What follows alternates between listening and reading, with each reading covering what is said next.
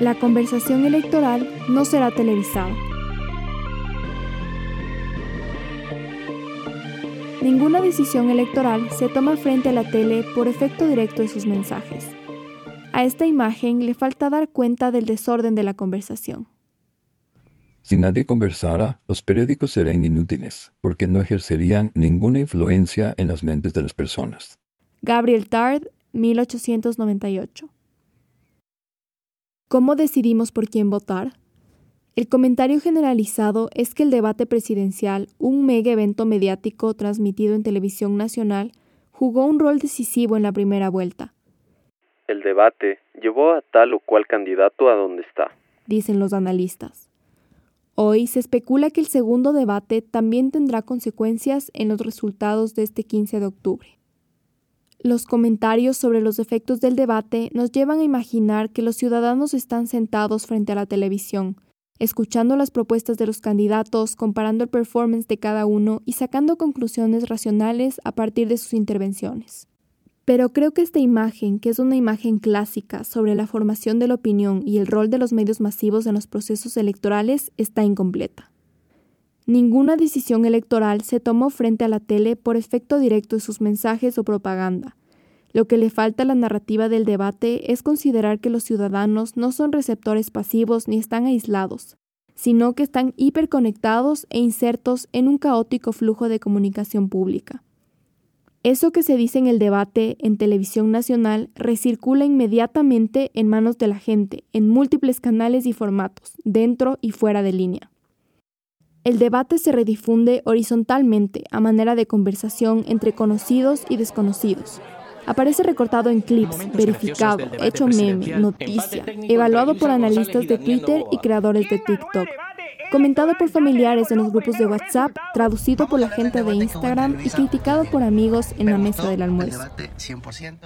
Este flujo de la comunicación en el que interactúan los medios masivos, las redes sociales y la influencia interpersonal es todo menos directo, lineal y predecible. El debate, tal como fue transmitido, pasa a un segundo plano, mientras lo que se impone en la esfera pública son los comentarios, impresiones, reacciones y análisis de las personas superpuestos entre sí, anexados a otros temas, circulando erráticamente en públicos en red.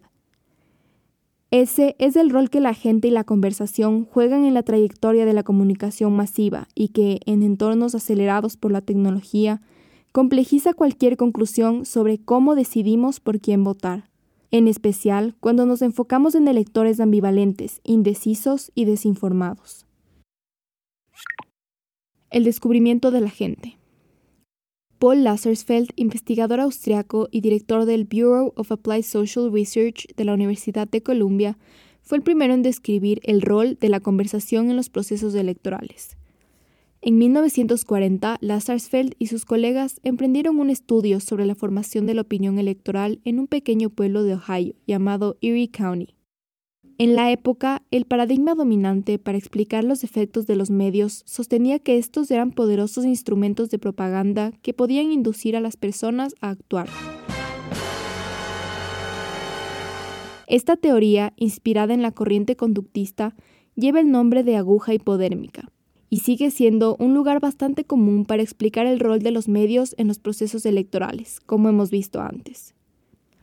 Así como en Ecuador los resultados electorales se le atribuyen directamente a la exposición al debate, en otros contextos los resultados se asocian a campañas masivas de desinformación o a la influencia de mensajes políticos maliciosos dirigidos a perfiles psicológicos vulnerables.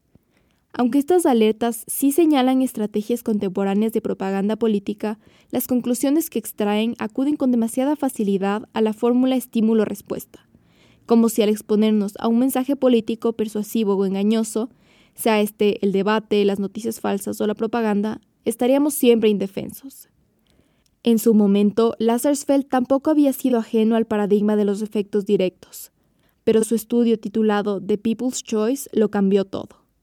En entrevistas de seguimiento a las personas del pueblo, Lazarsfeld notó que sus entrevistados siempre mencionaban a familiares, amigos y conocidos para explicar cómo habían tomado su decisión es decir, la opinión de otras personas había influido en su voto. Lazarsfeld había descubierto la función de filtro o intermediario de los líderes de opinión, individuos interesados en asuntos públicos que seleccionan e interpretan los mensajes de los medios masivos y luego los redifunden en su círculo. Pero no solo eso. Con este hallazgo, Lazarsfeld reinsertó el estudio de los medios en la esfera de lo social. Parecía que las personas hablaban con otras personas y que eso que se decían y escuchaban era más importante que las campañas de persuasión o propaganda de los medios masivos. Al describir el flujo de la comunicación en dos pasos, de los medios a la conversación y de la conversación a la opinión, Lazarsfeld demostró que los efectos supuestamente directos de los medios en realidad eran limitados, y que las audiencias supuestamente atomizadas y manipulables en realidad eran activas y estaban insertas en fuertes relaciones sociales. El flujo de la comunicación en dos pasos, revisitado. Las conclusiones de Lazarsfeld son controversiales y provocadoras, porque señalan lo difícil que es formar opinión pública y coordinar la vida social. Hay demasiados intermediarios. Por eso su teoría se revisita una y otra vez, sobre todo en un ecosistema mediático híbrido, donde la información abunda, el escepticismo frente a los medios tradicionales crece y las redes sociales imponen nuevas dinámicas de difusión y opinión. Por ejemplo, cuando repaso estas teorías con mis estudiantes de comunicación, la mayoría de ellos comenta que su principal influencia al momento de decidir su voto son sus papás.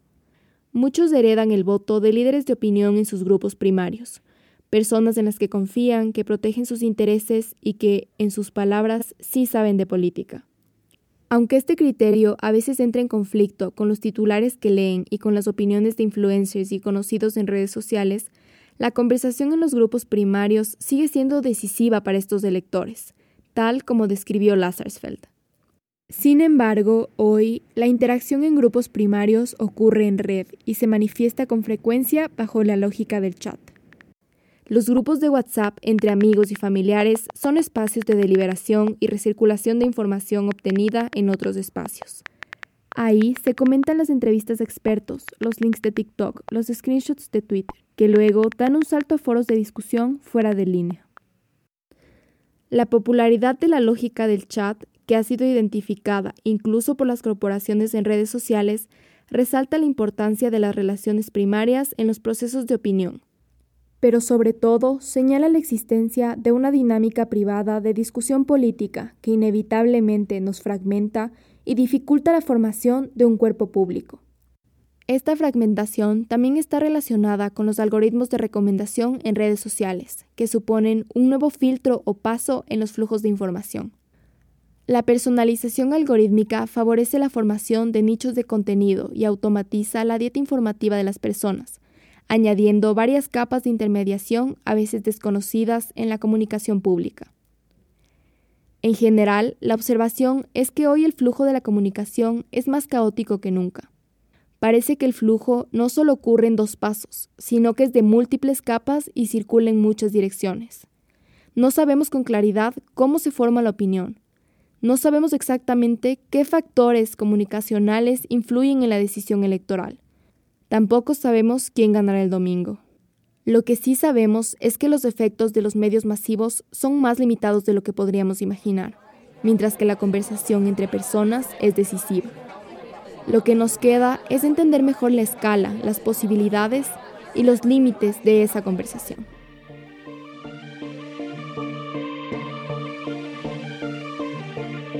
Este ensayo fue escrito por Luciana Muselo para Radio Cocoa.